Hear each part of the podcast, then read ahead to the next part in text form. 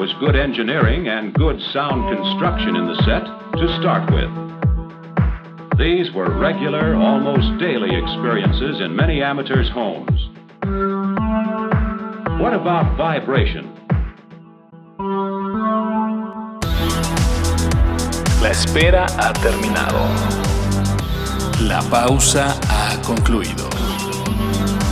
En un mundo donde es dominado por lo colectivo, Tuxteno.com cambia. Tuxteno.com evoluciona. Tuxteno.com se vuelve colectivo. 2019. 25 de marzo.